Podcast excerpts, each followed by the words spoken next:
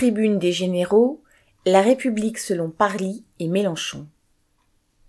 Après les attaques des militaires d'extrême droite et le soutien politique que leur a apporté Le Pen, la ministre des Armées, Florence Parly, a fini avec retard par se démarquer de ces individus.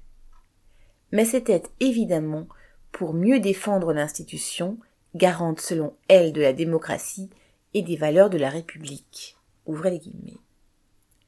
L'immense majorité des militaires, a déclaré Parly, défend les valeurs républicaines, assure la protection des Français et la défense de la France, conformément au principe de neutralité et de loyauté qui fait partie et qui est au cœur de leur statut.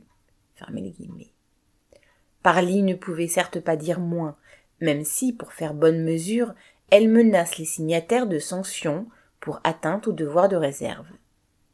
Mais elle ne peut ignorer la réalité.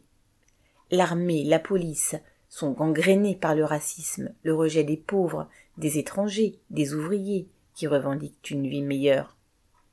Et pour cause, le pouvoir ne peut utiliser ses forces de répression que si elles sont dressées à faire rentrer dans le rang tous ceux qui contesteraient l'ordre social, y compris par la violence, comme elles l'ont montré face aux Gilets jaunes. Jean-Luc Mélenchon, pour la France insoumise, est l'un des rares dirigeants politiques à avoir élevé la voix contre les signataires de la tribune, reprochant à Parly et au gouvernement d'avoir tardé à le faire. Mais ce qu'il dit n'est guère différent, puisqu'il proteste lui aussi au nom d'un manquement à la loi républicaine entre guillemets, et il s'appuie sur un article de loi pour demander au procureur de Paris d'engager des poursuites.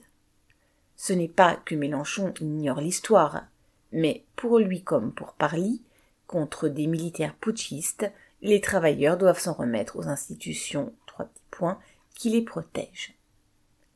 La loi républicaine n'est aujourd'hui que le masque de la loi bourgeoise et de la perpétuation de l'exploitation.